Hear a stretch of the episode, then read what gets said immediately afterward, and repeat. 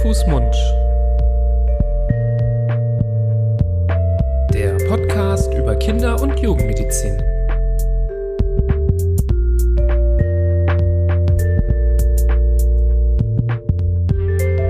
So, ihr Lieben, herzlich willkommen zu einer neuen Folge von Hand, Fuß, Mund, eurem Podcast zur Kinder- und Jugendmedizin.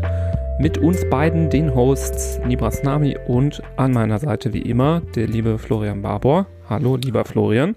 Hallo, Nibras. Schön oder soll ich mal sagen, süß, dass du da bist. Oh, das war so süß von dir. Ja, äh, ja, auch schön. Ne? Ja, man muss sich auch mal doch sagen, was man wirklich fühlt und nicht immer nur so förmlich ausdrücken.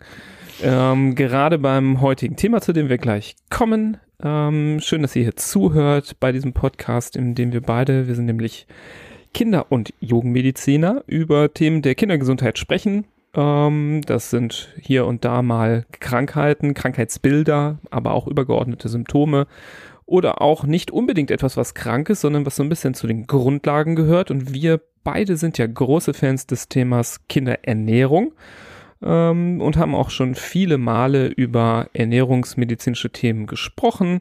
Ähm, großer, großer äh, Renner und mit einer der beliebtesten Folgen zum Beispiel die über die vegetarische oder vegane Kinderernährung.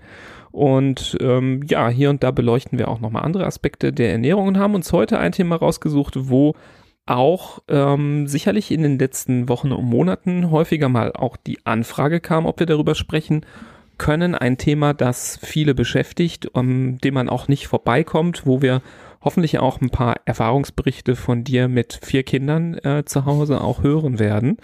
Ähm, es soll um das Thema Zucker gehen. Zucker in der Ernährung, Zucker in der Kinderernährung. Ähm, was hat es da zu suchen? Hat es dort was zu suchen? Ähm, wie viel ist erlaubt? Wieso sollte man aufpassen? Was könnte passieren, wenn man äh, alle Riegel wegnimmt und ähm, also nicht die Schokoriegel, sondern die Schutzriegel, die davon abhalten, einfach sich drauf zu stürzen auf die zuckerhaltigen ähm, Lebensmittel. Ja, ein großes Thema, das ähm, ja, wir versuchen heute, so gut es geht, zu beleuchten. Und wie gesagt, ich bin natürlich total gespannt, äh, wie das bei euch zum Beispiel ähm, zu Hause geregelt wird. Ey, dieser Job, den ich gerade hab, ich komme ja menschlich total gut an, aber beruflich komme ich mal gar nicht weiter. Mach's doch besser. Mit einem Job bei SOS Kinderdorf machst du nicht nur einen Job, sondern du kannst wirklich etwas bewirken. Du kannst dich weiterbilden und kommst beruflich voran. Bewirb dich jetzt auf einen von vielen Jobs. SOS Kinderdorf. Mach's doch besser.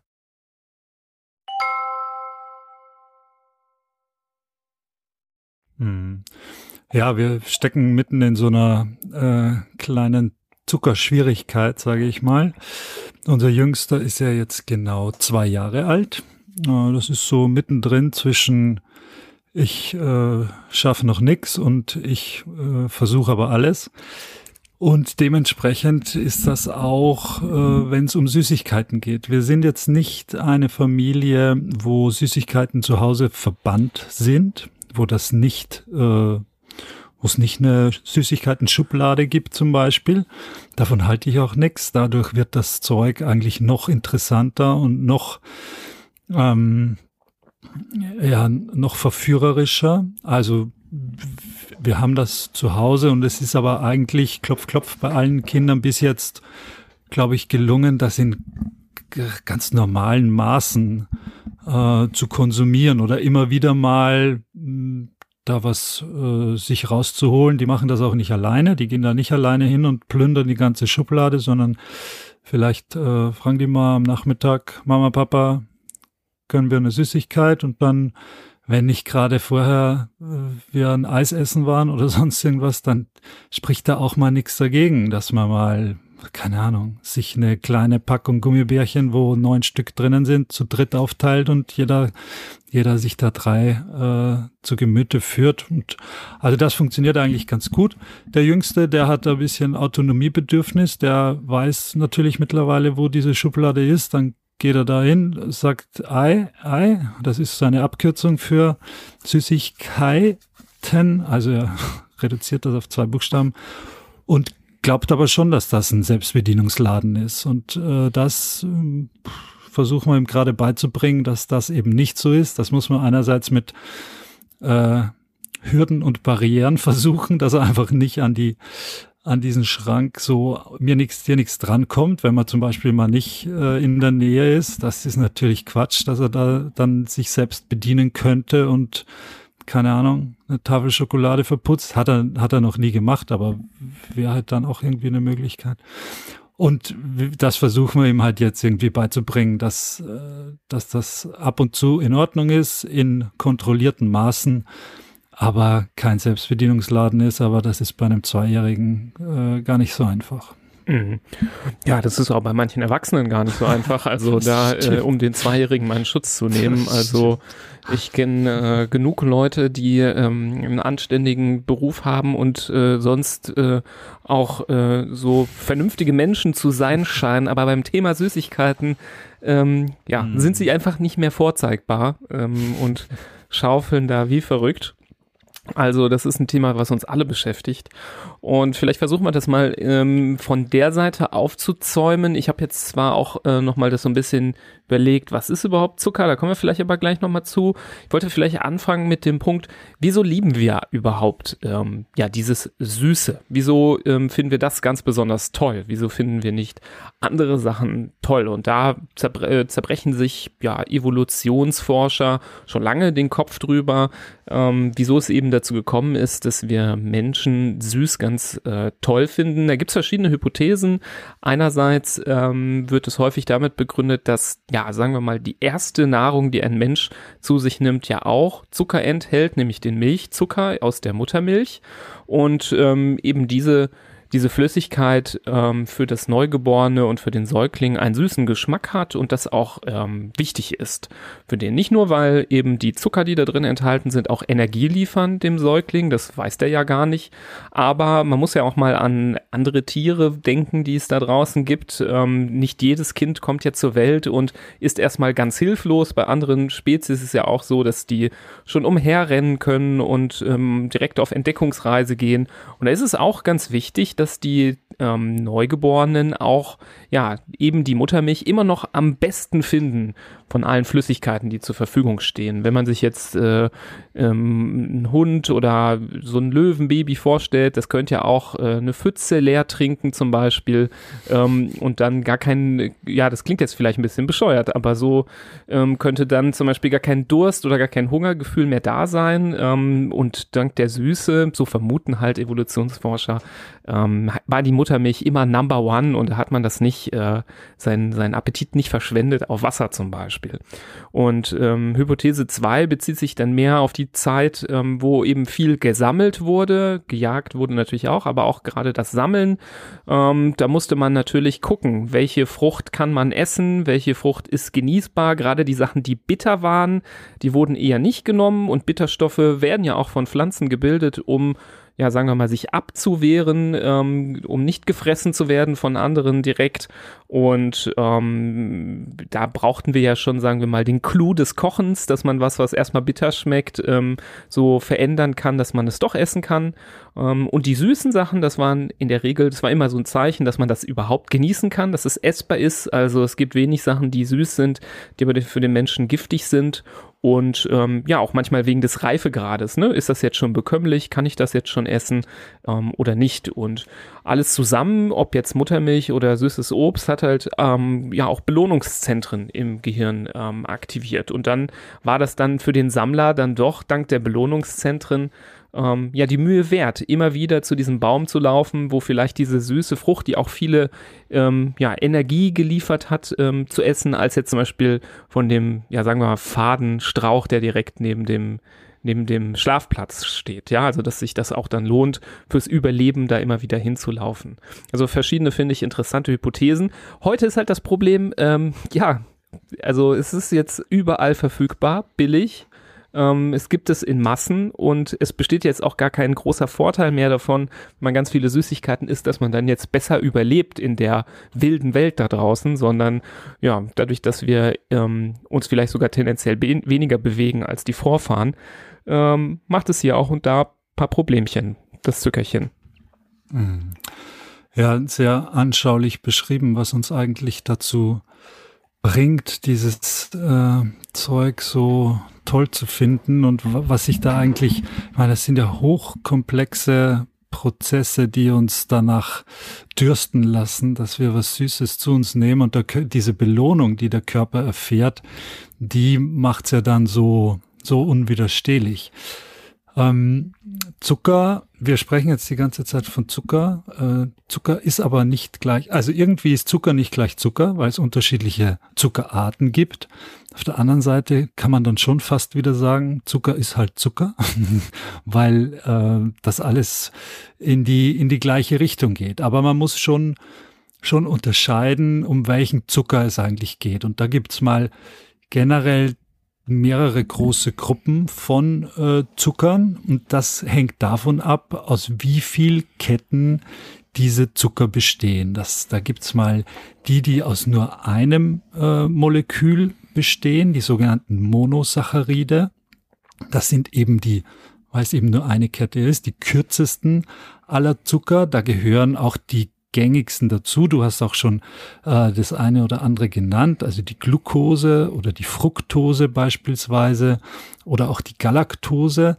Das sind einkettige Zucker, die der Körper ohne weiteres und ganz schnell einfach abbauen kann mit Hilfe von Enzymen. Und dann gibt es eine weitere Gruppe, die sogenannten zweikettigen oder die aus zwei Molekülen bestehen. Da hat er schon ein bisschen mehr damit zu tun, aber das geht noch immer relativ flux. Da gehört die Laktose dazu, die du genannt hast, die auch in der Milch ist. Aber auch die Maltose, also die Stär der Stärkezucker oder auch die Saccharose. Und ähm, dann gibt's aber noch weitere Saccharide, die aus noch mehr Molekülen bestehen. Und man kann so zusammenfassen, je mehr Moleküle, desto schonender ist es eigentlich für den Körper, desto gesünder, kann man fast sagen, weil der Körper so ein bisschen mehr damit zu tun hat, diese Zucker aufzuspalten und im Endeffekt zu verdauen äh, durch sein durch sein System. Vor allem kommt da das äh, das Insulin dann zum zum Tragen, das ja ausgeschüttet wird, um diese Zucker ähm, dann zu verwerten. Und je länger der Körper braucht, desto geschmeidiger und langsamer steigt auch der Insulinspiegel und desto äh, weniger schnell steigt der Blutzuckerspiegel an. Und da muss man schon so ein bisschen drauf acht geben, um welche Zucker es sich handelt, welche Zucker ich mir oder meinem Kind zuführe. Auf der anderen Seite zum Beispiel Kalorien haben die fast alle gleich. Also wenn es jetzt um Erwachsene geht, die auf ihre Kalorieneinfuhr gucken, da ist es eigentlich egal, weil die haben äh, alle ungefähr die gleichen äh, Kilokalorien.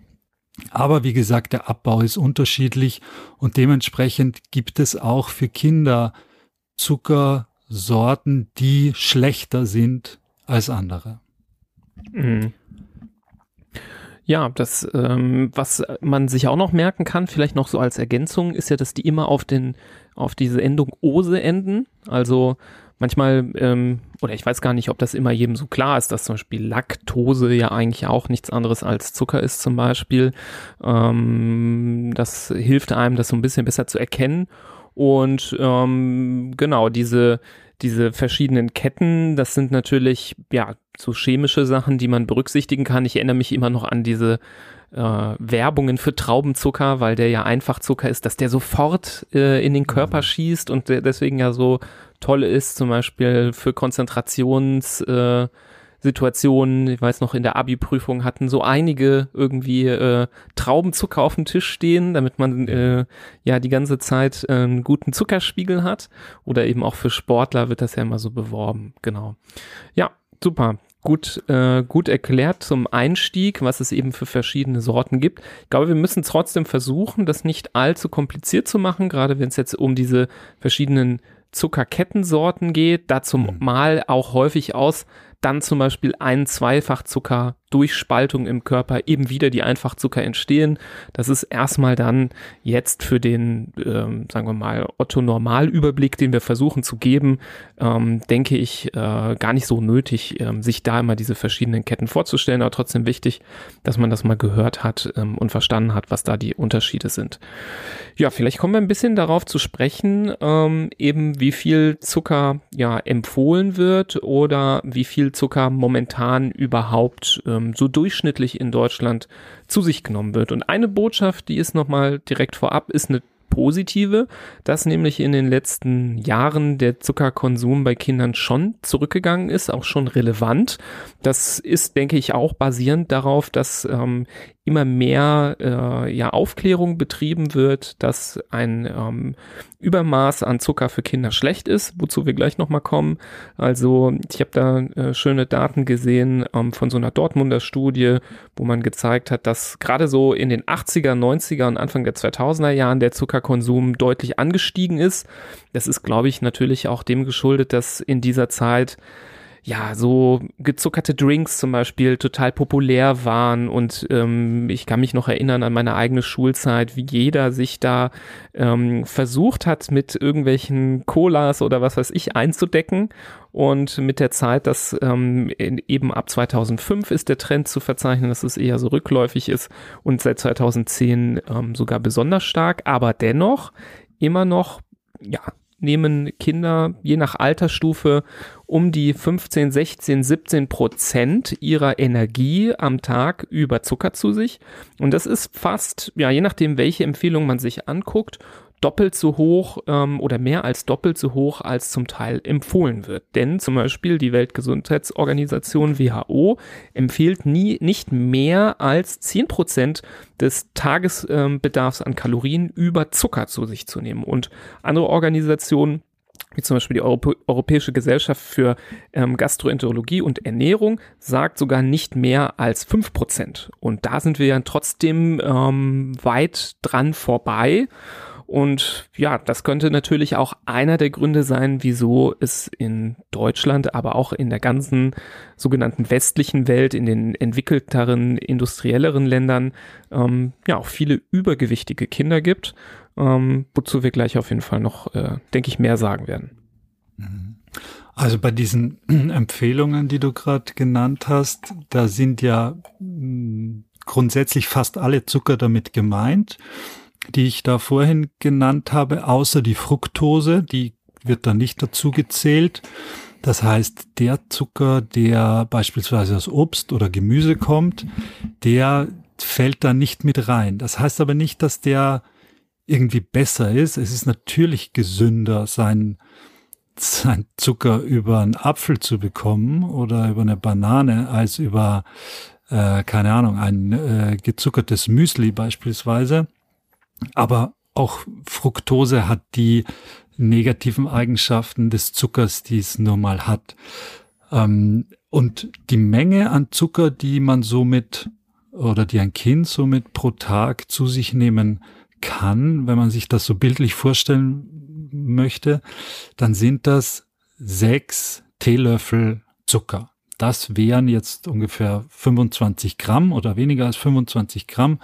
Und das wäre so ein Tages, eine Tagesration. Wenn man jetzt die sechs Löffel reinfuttert, dann kann man natürlich sonst überhaupt keinen Zucker mehr zu sich nehmen. Und Zucker ist ja fast überall drin. Also, wie gesagt, es gibt ja gute Quellen, zum Beispiel Vollkornbrot beispielsweise oder eben Obst oder Gemüse. Aber es gibt auch die industriell hergestellten Nahrungsmitteln, Mittel, die einfach vor Zucker nur so strotzen und protzen, wo, was heißt jetzt Ketchup oder sei es, ähm, also alles Mögliche, alles, was industriell hergestellt wird, wird uns ja schmackhaft gemacht dadurch, dass es einfach so unglaublich süß schmeckt. Und dadurch ist es auch gar nicht so einfach, auf diese maximal, wie du gesagt hast, fünf oder zehn Prozent äh, des, äh, des Tages, der Tagesration beziehungsweise auf die 25 Gramm pro Tag zu kommen. Und da muss man schon so ein bisschen mh, hm, man muss jetzt nicht Kalorien zählen natürlich, äh, aber man sollte sich schon Gedanken machen, was man eigentlich den Kindern so den ganzen Tag vorsetzt und wie man hier Mengen an Zucker generiert, die über dieses Maß hinausgehen. Weil wenn ich jetzt ein Beispiel hernehme, dass ich meinem Kind drei Mahlzeiten gebe, morgens äh, bekommt Knuspermüsli mit Milch, mittags äh, eine Portion Nudeln mit Tomatensauce und abends Weißbrot mit Käse und Wurst. Da kannst du sicher sein, dass der dass der Zuckergehalt in diesen Nahrungsmitteln deutlich höher ist als das, was, wovon wir gerade sprechen, weil eben in allen diesen äh, Lebensmitteln Zucker reingebuttert wird ohne Ende. Mhm.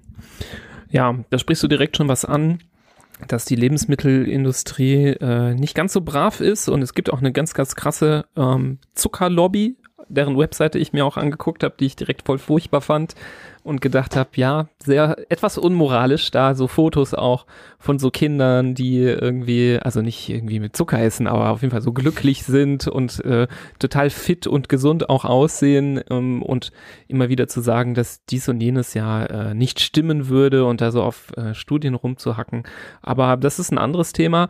Nochmal, ich fand es jetzt super, dass du das nochmal betont hast, dass ähm, mit dieser Menge an Zucker, die ähm, gemeint ist bei der Empfehlung, nicht die natürlichen in natürlichen Lebensmitteln enthaltenen Zucker sind. Ja, weil eben, du hast richtig gesagt, jetzt zum Beispiel das Be Beispiel Brot, ähm, da das Vollkornbrot, das enthält ja Zucker. Auch eine Möhre enthält Zucker. Also ähm, so komplex, wir sagen das ja auch immer mal wieder hier im Podcast, ähm, wenn man anfängt so zu rechnen, dann wird aus der Küche ein Chemielabor ähm, und ähm, dann wird die Ernährung völlig, äh, ja, ähm, nicht mehr alltagstauglich, wenn man das versucht einzuhalten. Deswegen ist das ein, ähm, eine gute Regel, dass es um diese ähm, Zucker geht, die entweder halt einem Lebensmittel zugesetzt worden sind oder halt im, stark konzentriert in einem Fruchtsaft zum Beispiel drin sind oder in Honig, ähm, aber eben nicht eben nicht der Apfel, ja, den man noch dazu zählen muss, um Gottes Willen. Ja, aber dennoch, ähm, du hast ja auch diese Vereinfachungsregel gesagt, die ja, ich finde die sehr pauschal. Ich glaube, die kommt auch, ähm, ja, auch von Kinderärzten. Die kommt vom Bundesverband äh, der Kinder- und Jugendärzte. Die haben sich das, glaube ich, überlegt mit diesen sechs äh, Teelöffeln. Finde ich ja auch nicht so einfach, weil wenn man jetzt ein äh, zweieinhalb, dreijähriges Kind vergleicht mit einem neun- oder zehnjährigen, dann ist das schon einfach ein großer Unterschied, ob sechs äh, Teelöffel auf das eine oder auf das andere Kind kommen. Ähm, ich finde es schon ja, sagen wir mal, okay, alle paar oder jedes, jedes neue Jahr oder jede zwei, drei Jahre nochmal zu überlegen, ja, wie groß oder wie alt ist denn jetzt mein Kind, wie viel Kalorien braucht es und man muss das ja nicht jeden Tag ausrechnen, ja, sondern ähm, ich finde diese Umrechnung in Teelöffel sehr, sehr praktisch, weil man kann ja, wenn man gerade viel zu Hause auch macht und auf äh, industriell hergestellte Fertigprodukte versucht, so gut es geht zu verzichten, was ja eh eine gute Idee ist, kann man das ja schon ganz gut mit diesen Teelöffeln, ähm, glaube ich, äh, steuern. Und ähm, wenn man dann hochrechnet, wie viel ein Teelöffel hat, wie viel Gramm, ähm, oder wie viel Prozent ähm, Kalorien das vom Tagesbedarf sind, dann kann man das eigentlich relativ gut einmal ausrechnen und dann die nächsten ein, zwei Jahre einfach so als Faustregel irgendwie im, im Hinterkopf behalten. Mhm. Ja, wobei die, die Nahrungsmittelindustrie und vor allem diese Lobby, die du angesprochen hast, natürlich alles dafür tut, dass das eben ganz schwer nachvollziehbar ist, wie viel Zucker eigentlich in so einem Fertigschnitzel oder in was auch immer da drin ist, weil es, das geht ja gegen diese, die wissen natürlich auch, dass es Empfehlungen gibt von Gesundheitsbehörden und Organisationen und wenn da offensichtlich ist, dass ihre Produkte hier dieses Maß sprengen, dann würden sie sich ja nicht wirklich einen Gefallen tun. Deshalb mhm. geben die auch zum Beispiel unterschiedliche Zucker rein, um gar nicht erst äh, ganz vorne bei der Zutatenliste den Zucker aufploppen zu lassen, mhm. sondern wenn es dann drei oder vier verschiedene Zuckerarten sind, dann kommen die eben ein bisschen weiter hinten, weil es ist ja als erstes wird ja das angeführt, wovon am meisten drin ist. Wenn da als zweites gleich Zucker steht, dann legt wahrscheinlich, legen wahrscheinlich trotzdem mehr Leute das wieder zurück ins Regal und nehmen es nicht mit. Aber wenn da vorher noch sechs andere Dinge kommen und irgendwann kommt dann äh, Maltose und irgendwann kommt dann Dextrose und, und so weiter, dann verliert sich das Ganze schon wieder. Insofern ähm, ist es bei den festen Nahrungsmitteln, muss man sich schon ranhalten. Wo es noch einfacher oder wo es einfacher ist, ist sind sicher die, Getränke, weil da ähm, gibt nicht so viele unterschiedliche Zutaten. Da steht hinten steht drauf Kohlenhydrate so und so viel, davon Zucker so und so viel. Und dann kann man es schon kann man schon leichter sehen, wie man auf diese 25 Gramm drüber oder drunter kommt. Und dementsprechend es soll auch gleich eine Warnung sein. Dementsprechend schlecht sind halt auch diese, diese Säfte. Sei es jetzt die Limos und Eistees, die sind sowieso, die haben sowieso in Kinderhänden und vor allem Kinderflaschen. Das sieht man ja auch immer wieder. Katastrophe. Nichts zu suchen. Aber es geht natürlich auch um, um Fruchtsäfte. Also natürlich, wenn ich mir einen halben Liter Apfelsaft ohne Wasser äh, zu Gemüte führe, dann habe ich da eine Zuckerportion mir äh, einverleibt, die ich auf natürliche Weise wahrscheinlich erst schaffen würde, wenn ich ein Netz Äpfel esse mit, was weiß ich, sechs oder sieben Stück.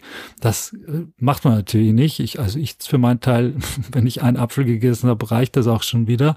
Aber mit einem Apfelsaft hat man gleich die Portion oder die Menge von mehreren mehreren Äpfeln und dementsprechend auch den Zucker von mehreren Äpfeln dann äh, zu sich genommen und dann hat man gar nicht mehr so viel, so viel Spielraum.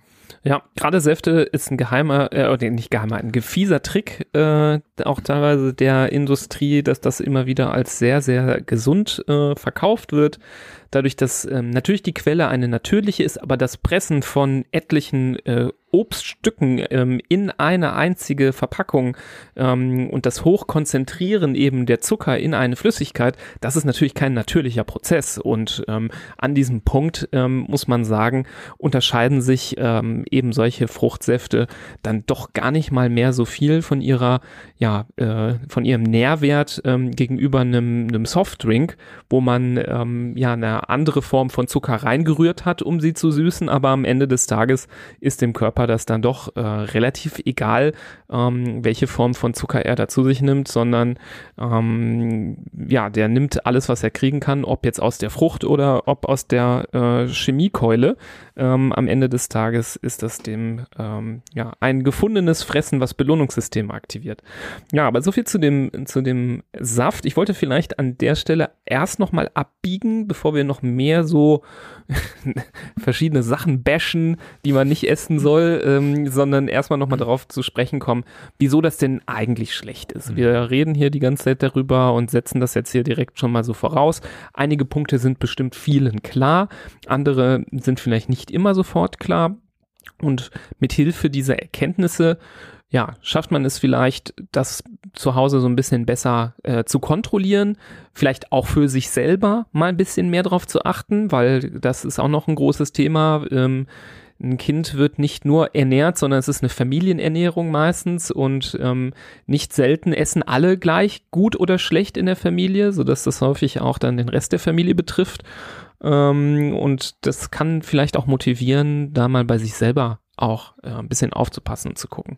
Und allen voran will ich natürlich eben das Pro Problem ansprechen, dass ähm, zu viel Zucker, ob es jetzt aus Getränken oder aus äh, fester Nahrung ist, ähm, ein sehr, sehr großer Risikofaktor für Übergewicht und schweres Übergewicht, Adipositas ist. Ähm, das kann man sich, kann sich jeder gut vorstellen. Da gibt es etliche Studien zu. Das ist so, so, fast nichts ist so gut belegt wie dieser Zusammenhang. Eben das, wenn überschüssige Kohlenhydrate ähm, in Form von Zuckern ähm, in den Körper kommen, dass eben dort ähm, dann diese Energie umgewandelt und abgespeichert wird. Auch das ist so ein evolutionäres äh, Problemchen, was früher immer super war, dass man Energie abgespeichert hat. Heute ist es nicht mehr unbedingt notwendig in der Luxuswelt, ähm, in der wir hier leben. Und ähm, viele, viele äh, Kinder, die einmal übergewichtig sind, die bleiben das dann auch ihr Leben lang. Und umso äh, länger ein Kind ähm, übergewichtig bleibt, ähm, desto höher ist eben das Risiko, dass es auch als Erwachsener übergewichtig ist. Ähm, wir, wir sagen das jetzt hier, ohne eine Debatte anstoßen zu wollen ähm, über Body Positivity. Wir betrachten das wirklich nur rein aus der medizinischen Sicht.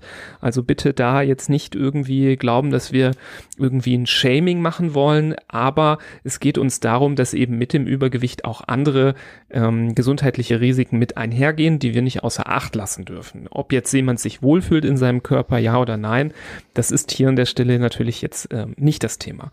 Und ich finde diesen Übergang, dass Kinder, die schon ein Übergewicht ausgebildet haben, auch übergewichtige Erwachsene werden, immer ja sehr ähm, krass und mich, ich, mich erschrecken immer die Zahlen. Ich habe das hier auch nochmal zusammengestellt. Das sind 30 bis 40 Prozent der Kindergartenkinder, die bereits übergewichtig sind, bleiben ähm, übergewichtige Erwachsene. In der Schulkindzeit sind es 40 bis 60 Prozent und bei den Jugendlichen sogar 70 bis 80 Prozent. Also von denen ähm, ist der Teil, der später als Erwachsener ähm, dann wieder ein normales Gewicht erreicht, ähm, nach den ja, äh, festgelegten Standards, was normal ist, ähm, ist sehr, sehr gering. Ne? Und umgekehrt, circa 85 Prozent der nicht übergewichtigen Kinder bleiben später auch nicht übergewichtig. Also es lohnt sich quasi in einer Zeit, gerade am Anfang, wo man so gewisse ja, Ernährungsmuster ja auch prägt mit dem, was vielleicht zu Hause stattfindet. Ja, also wenn es immer Süßigkeiten jeden Tag nach jeder Mahlzeit gibt und dann auch noch, noch den salzigen Snack hinterher, dann ähm, entwickelt sich hieraus ein Verhaltensmuster, was ganz, ganz schwierig nur noch abzustellen ist später mal und das sich eben auch bei vielen Erwachsenen ähm, wiederfindet. Und ich kenne das auch von mir selbst. Also bei uns war das mit den Süßigkeiten auch nicht so streng reglementiert. Und ähm, bis heute denke ich immer wieder mal nach einer Mahlzeit, ach, jetzt noch was Süßes, das wäre jetzt ganz toll. Und ich glaube, dass das ganz früh schon dieser, dieser Trigger, dieser Mechanismus einfach da äh, sich entwickelt hat. Und man kann versuchen, da nicht drauf zu hören und zu, die Vernunft zu sa sagen zu lassen, nee, nee, lass mal lieber. Aber ähm, das muss man erstmal schaffen. Und äh, ja, gelingt jetzt auch nicht immer. Ja, das ist so eins der plakativsten Themen, kann man fast sagen. Ähm, Gerade wie du auch schon Richtung Body, jetzt nicht Body Shaming, aber Richtung Body Composition das äh, angesprochen hast. Das ähm, ist schon erschreckend, wie sich das ins Erwachsenenalter fortsetzt, was sich natürlich auch die ganze Kindheit und Jugend und ins Erwachsenenalter fortsetzt. Äh, sind die Zähne, die sehr darunter leiden. Also die Zahnkaries, die hat ein Haupt, äh, eine Hauptursache neben der Genetik und neben der Zahnhygiene. Und das ist der Zuckerkonsum, das ist die Ernährung.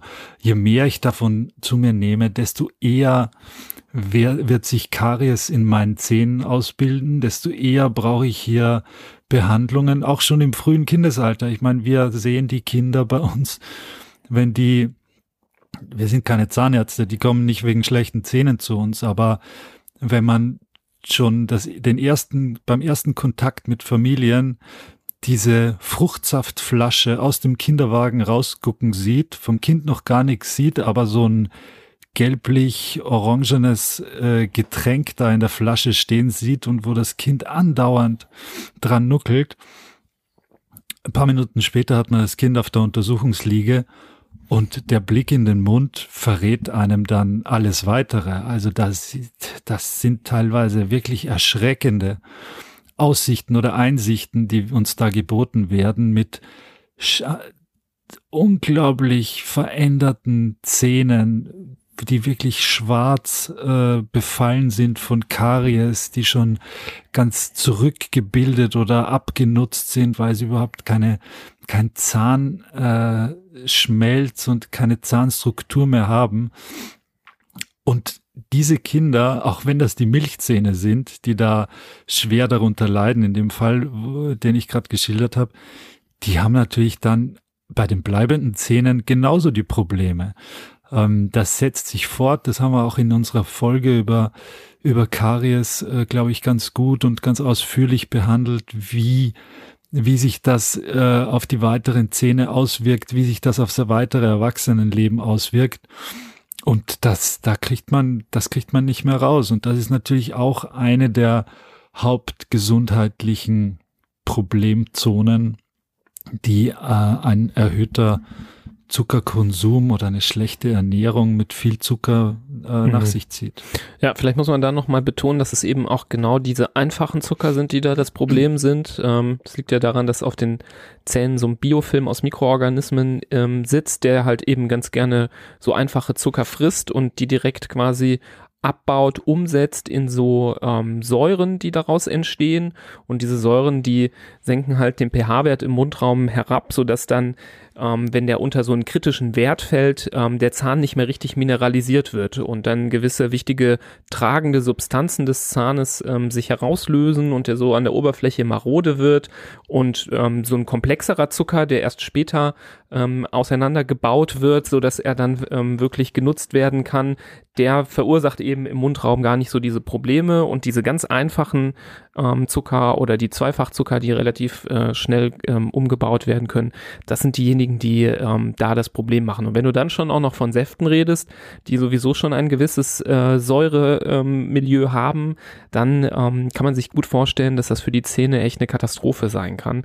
Ähm, also da auch genauso wie bei der Adipositas eben ähm, auch gar kein Zweifel daran, dass das ein ganz klarer Zusammenhang ist. Gibt es auch tausende Studien zu. Äh, Entschuldigung, ich habe mich vorhin versprochen. Ich bin kein Zahnarzt, du offensichtlich schon. Aber ähm, gut, gut, das zu wissen. Gut, das zu wissen, genau. Also, dass du Zahnarzt bist. Ja, ne, so, so Hobby-Zahnarzt, ne? Ja, ja genau. Ähm, vielleicht noch auf ein paar andere Aspekte ähm, einzugehen, auch ganz wichtig. Ich finde einen Aspekt auch ähm, ganz interessant. Ähm, da gibt es auch mehrere Studien zu. Klingt erstmal logisch, finde ich aber trotzdem wichtig, dass man sich das nochmal vor Augen hält, dass mit ähm, steigenden Zuckerkonsum quasi gegenteilig proportional die, der Konsum an eben gesundheitsförderlichen Lebensmitteln abnimmt. Gemüse, ähm, sagen wir mal, äh, gering zuckerhaltige Obstsorten, ähm, wie Äpfel zum Beispiel, oder eben Lebensmittel, die viele Mikronährstoffe, essentielle Nährstoffe wie Vitamine enthalten. Also es geht nicht nur darum, dass in dem Produkt, was du isst, wo viel Zucker drin ist, dann die anderen Sachen weniger drin sind, also in so einem verarbeiteten, sondern insgesamt dein Ernährungsschema sich dahingehend verändert, dass du weniger von den guten Sachen auch zu dir nimmst. Also da kann man vielleicht jetzt individuell drauf achten und sagen, ach ja, ich ich esse trotz, ich esse zwar drei Tafeln Schokolade am Tag, ich achte aber ganz bewusst darauf, dass ich äh, hier trotzdem ähm, meine mehreren Stücke Obst und Gemüse am Tag zu mir nehme und sonst auch völlig gesund lebe. Das ist dann sehr, sehr ambitioniert und ähm, auf jeden Fall der Ausnahmefall. Das ähm, grundsätzlichere, häufigere ist natürlich dieses, dass es ein gewisses Ernährungsmuster gibt, einen gewissen Lifestyle und zu diesem Lifestyle gehört eben dazu, dass umso mehr Zucker man isst, umso weniger man von den guten Sachen zu sich nimmt. Hm. Ja, und was man auch weiß und was leider auch durch etliche Studien belegt ist und wissenschaftlich belegt ist, ist, dass wenn Kinder bereits in der Kindheit und Jugend zu viel Zucker zu sich nehmen und adipös werden, dass das natürlich auch ganz dramatische gesundheitliche Folgen sich dann im Erwachsenenalter fortsetzen. Das, da gehört natürlich Diabetes mellitus dazu, äh, als ganz vor der, an vorderster Stelle stehende Erkrankung, aber auch Herzkrankheiten, Herz-Kreislauf-Probleme, Bluthochdruck. Das alles hat seinen Ursprung oder kann unter Umständen seinen Ursprung und seine Wurzel in einer schlechten Ernährung in der Kindheit über die gesamte Kindheit dann meistens mhm. äh, haben. Ja, das ist ja Gegenstand echt fleißiger Forschung, dass man guckt, die blöden Erkrankungen des Erwachsenenalters, eben diese metabolischen Erkrankungen neben dem ähm, neben dem äh, Übergewicht, aber auch schon die, die Veränderungen, ähm, zum Beispiel, die den hohen Bluthochdruck verursachen, zum Beispiel, dass die Gefäße sich verändern, dass die nicht mehr so schön fluffig sind und so ähm, das gut abkönnen, wenn wir, ähm, wenn wir älter werden, sondern dass die schon von früh auf stark belastet sind und das dann zu einem Bluthochdruck führt.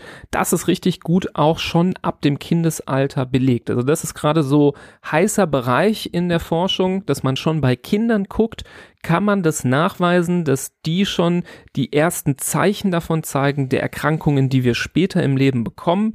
Und das ist gerade beim Blut, äh, Bluthochdruck in Kombination oder auf Basis des ähm, erhöhten Zuckerkonsums ähm, deutlich und gut durch Studien belegt. Ähm, die Mechanismen selber sind sehr, sehr komplex. Die will ich jetzt hier nicht auseinanderschlüsseln. Ähm, das ist wirklich, äh, da muss man so um zwei Ecken und dann biochemische Prozesse sich nochmal angucken.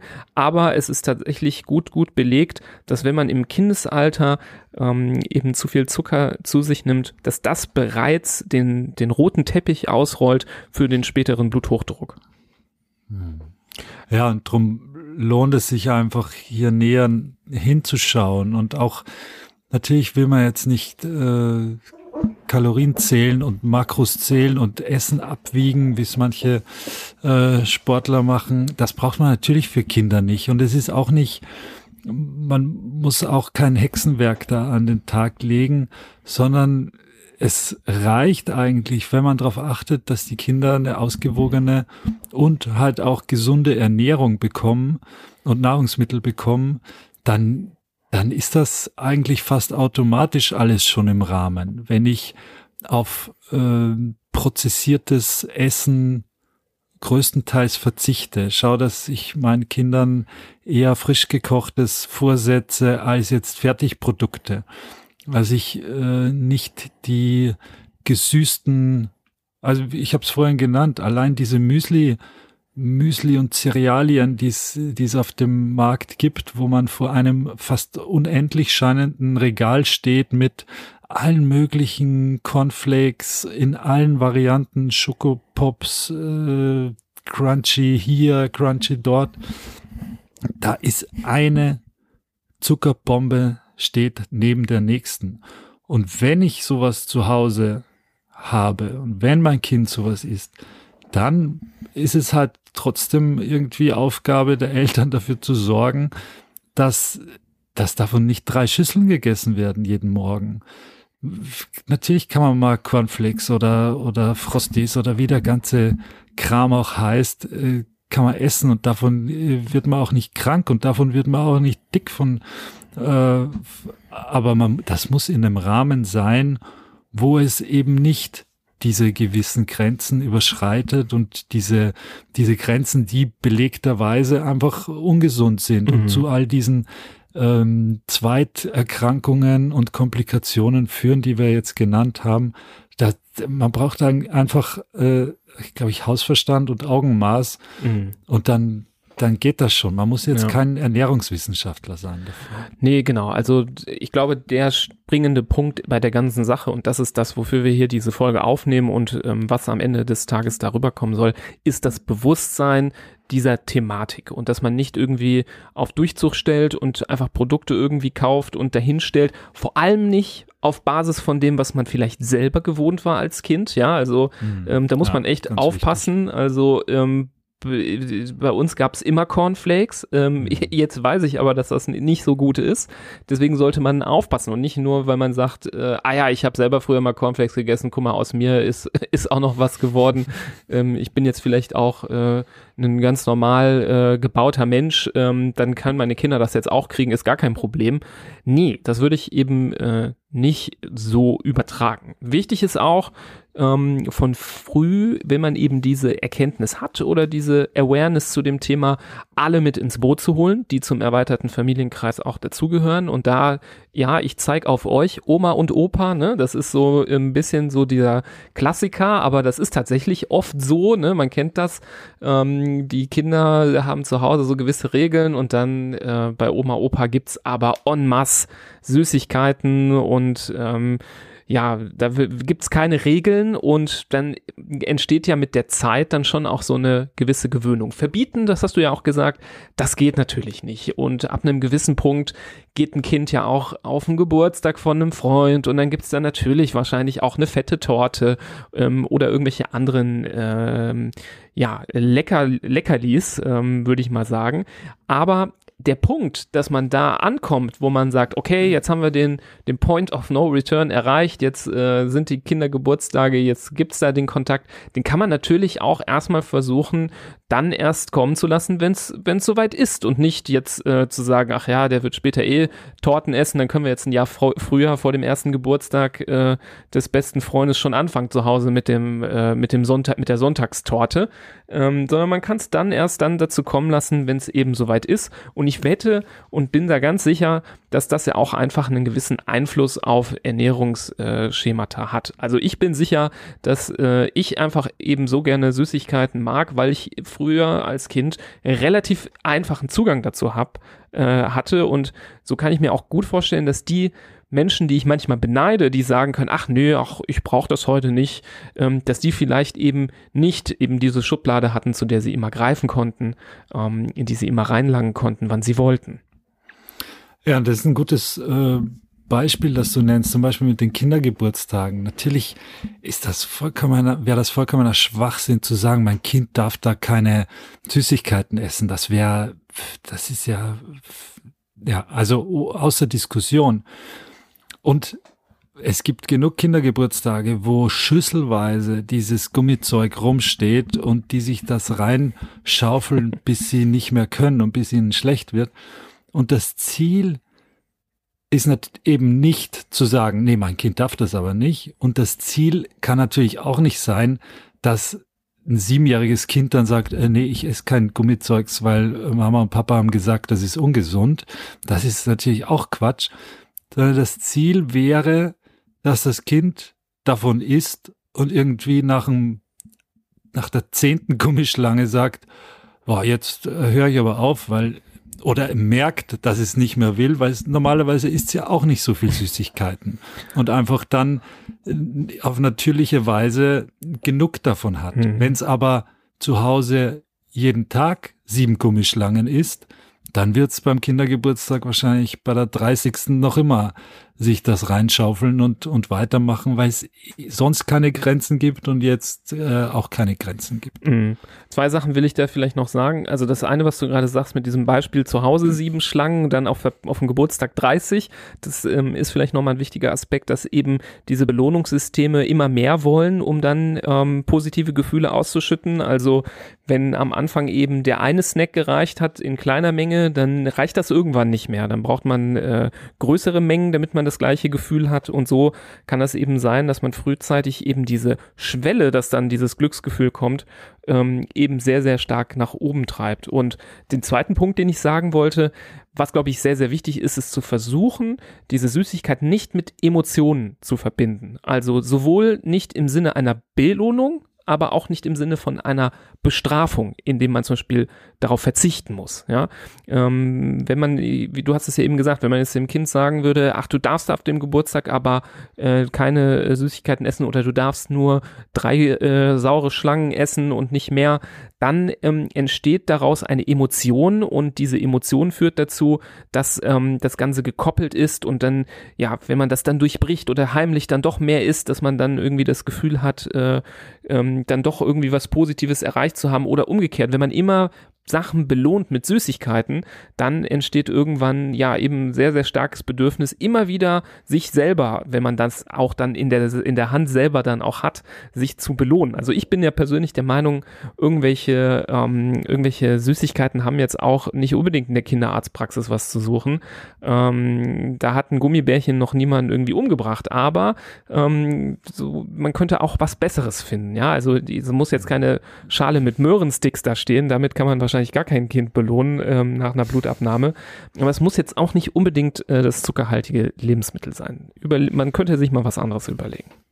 Ja, ich meine, das ist bei uns in der Klinik ist mir das seit Jahren ein Dorn im Auge. Da gab es irgendwann mal, hat eine findige Firma äh, in den Eingangsbereich so einen Süßigkeitenautomaten hingestellt damals dachte ich mir schon, ich muss jetzt eigentlich zum Klinikchef gehen und sagen, dass das nicht geht. Was, was soll der Mist, dass hier ein Süßigkeitenautomat in einer Kinderklinik steht, wo auch diese Erkrankungen behandelt werden, die, wo das ursächlich ist, das Zeug, das da drin ist. Äh, kurzer Spoiler, ich habe es nicht gemacht, leider. Mittlerweile ist das aber auch nicht ein Süßigkeitenautomat, sondern ungefähr vier nebeneinander und daneben noch ein Eisautomat und daneben noch ein äh, Limo-Automat. Aber der Eisautomat ist neu. Ja. Es kommt immer stimmt. was Neues dazu. Ja, genau. Es kommt immer was Neues dazu und du gehst, wenn du in die Klinik reingehst, gehst du daran vorbei. Und wenn du, vor allem, wenn du rausgehst, gehst auch vorbei. Mhm. Weil das ist natürlich rein da sind die meisten, nee, wir müssen zum Termin oder nee, dir geht's schlecht und wir müssen jetzt das.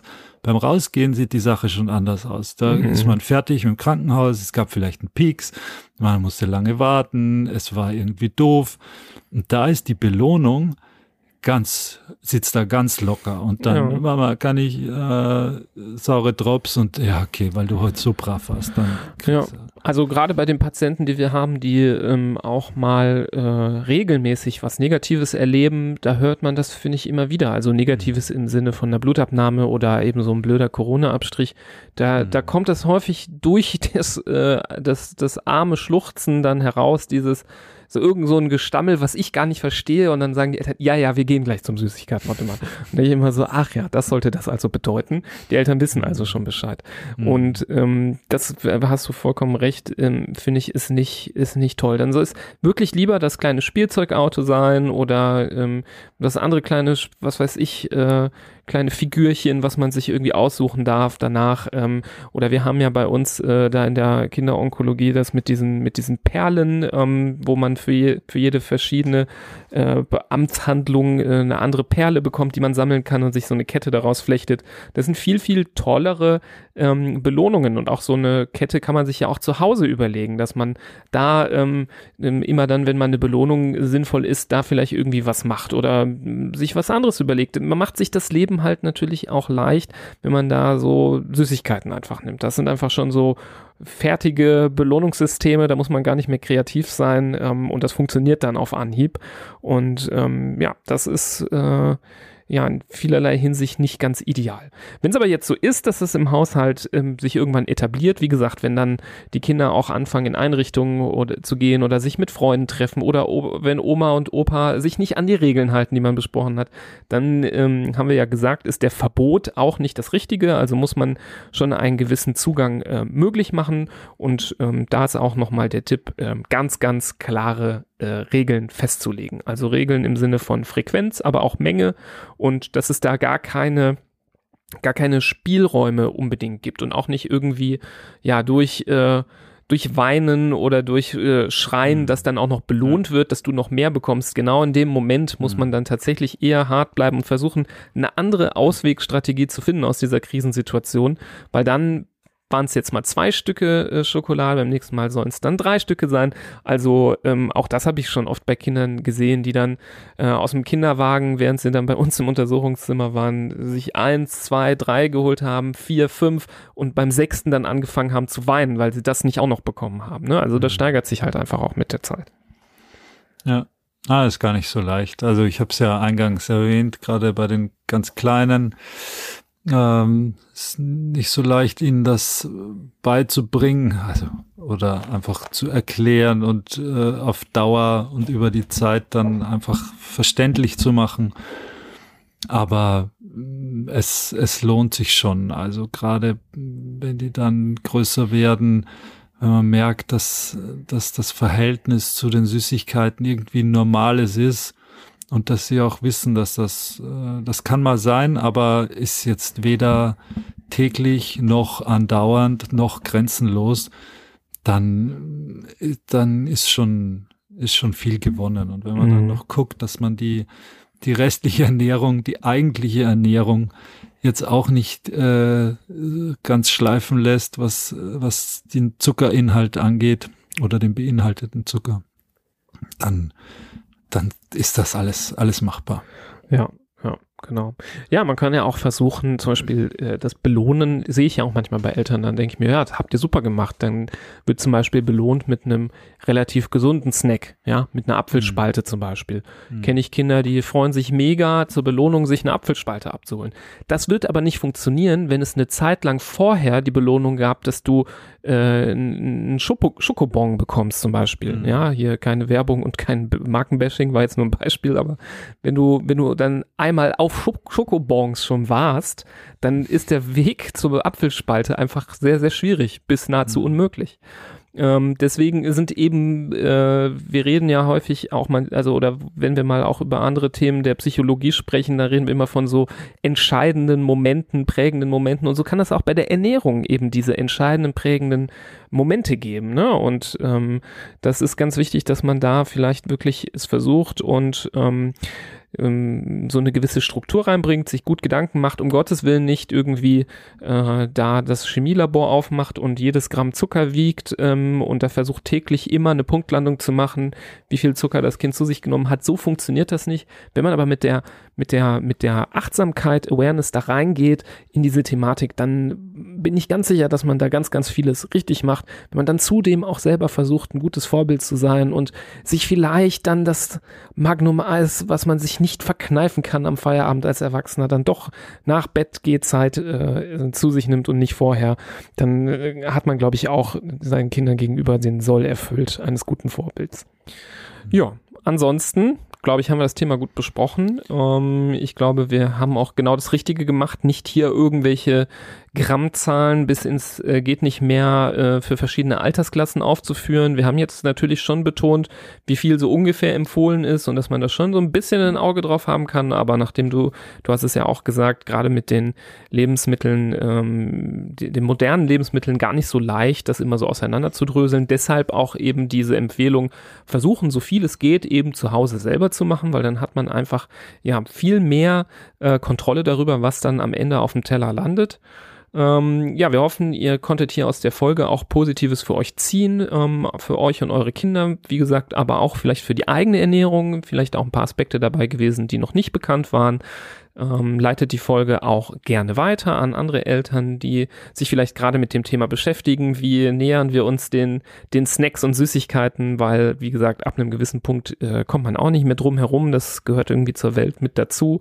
Ähm, und verbieten ist auch nicht die richtige Lösung. Hört auch in unsere anderen Folgen rein, gerne auch vor allem die Folgen zu Themen der Ernährung, also gerade ähm, über Stillen haben wir eine Folge gemacht, über ähm, Eisenmangel, über Ernährung im ersten Lebensjahr, so grundsätzlich, aber auch zum Beispiel über vegetarisch-vegan ernährte Kinder.